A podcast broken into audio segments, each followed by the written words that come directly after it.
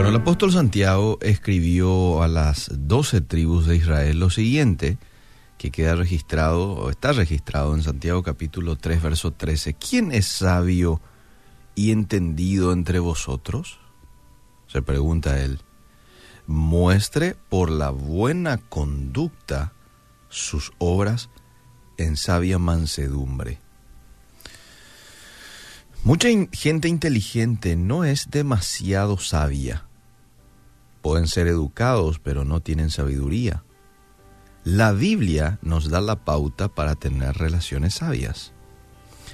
Y aquí ya va una primera característica de un hombre y una mujer sabio sabia. La persona sabia no compromete su integridad.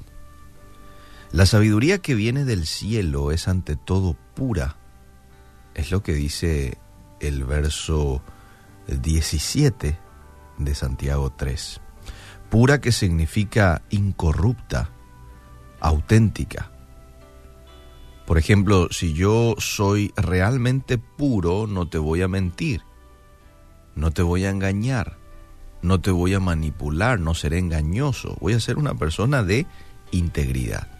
Bueno, entonces la persona sabia no compromete su integridad.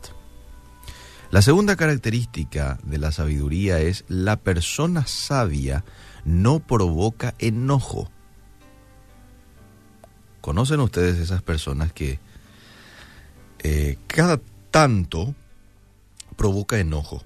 Un poquito y provoca enojo aquí, provoca enojo allá, contienda aquí para allá, ¿verdad? Bueno, muy diferente a eso, la persona sabia este, no hace eso. Los sabios trabajan para mantener la armonía y no andan buscando peleas. Proverbios 14:29 dice, los que tienen entendimiento no pierden los estribos. La sabiduría es amante de la paz. El sabio, la sabia quiere tener unidad, paz con el otro, no está buscando discordia. Vamos a la tercera característica. La persona sabia no enfatiza los errores. Uy, qué importante esto.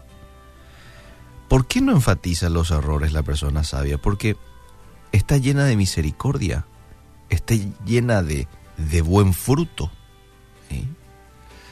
¿Atacás a la gente cada vez que cometen un error? ¿Atacás a alguien cada vez que comete una falta? La sabiduría no enfatiza los errores y provee lo que otros necesitan, no lo que merecen. Proverbios 17:9 dice, cuando se perdona una falta, el amor florece.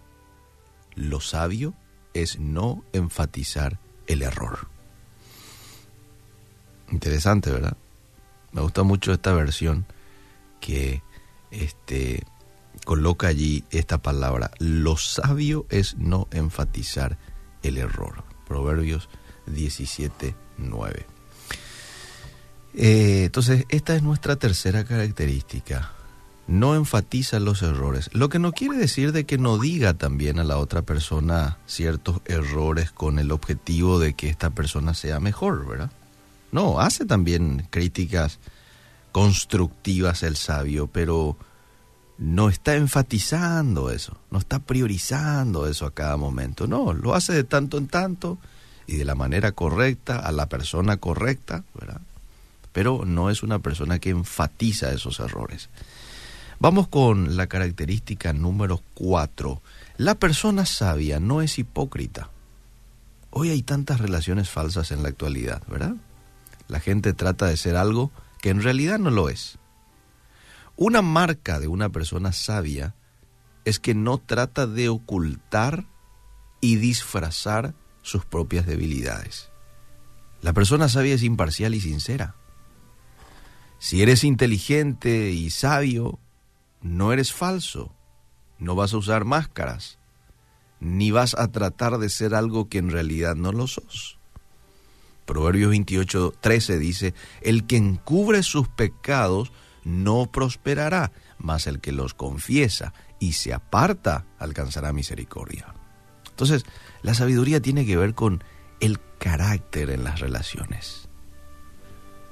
Hoy hay muchas personas educadas con conocimiento, pero no necesariamente sabias. Tener conocimiento muchas veces causa orgullo, pero la sabiduría causa humildad.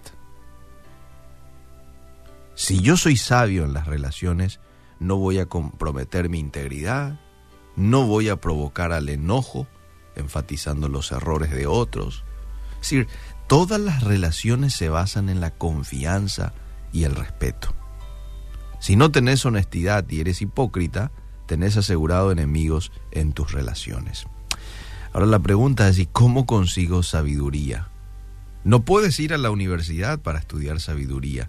Esta viene de Dios y hay que pedirla. Es lo que dice el mismo libro de Santiago capítulo 1, verso 5. ¿Hay alguien que tenga necesidad de sabiduría? Pídasela a Dios.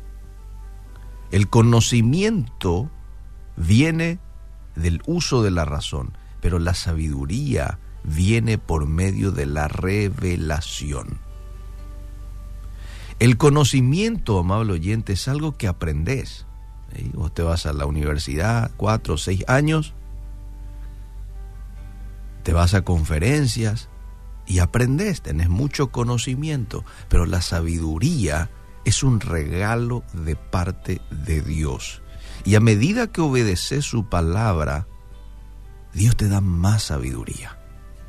Esto funciona así. Porque es como que Dios dice, mira un poco, este fulanito me pide sabiduría y a medida que se lo doy, este, él lo pone en práctica, lo obedece, le voy a dar más sabiduría. Y Dios te da más sabiduría.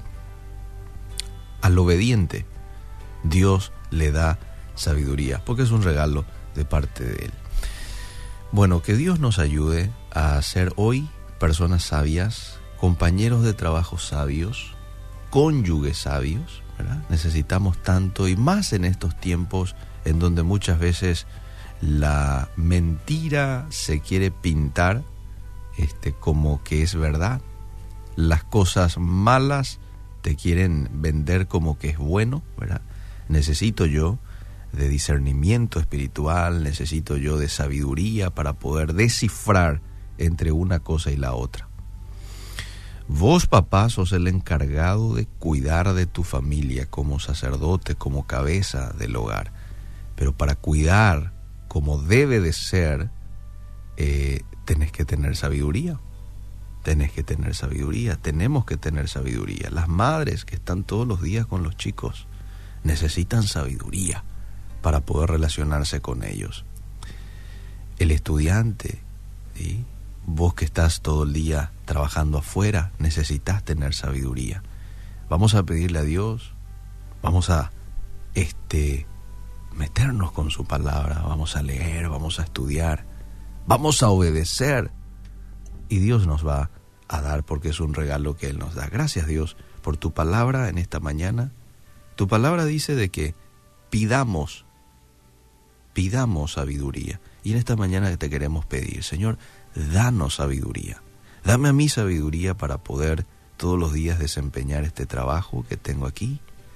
Eh, sabiduría para poder relacionarme bien con otras personas, sabiduría en mi familia, sabiduría con este el ministerio que llevo a cabo y te pido por cada oyente, Señor, que tú hoy puedas regalar sabiduría a cada persona.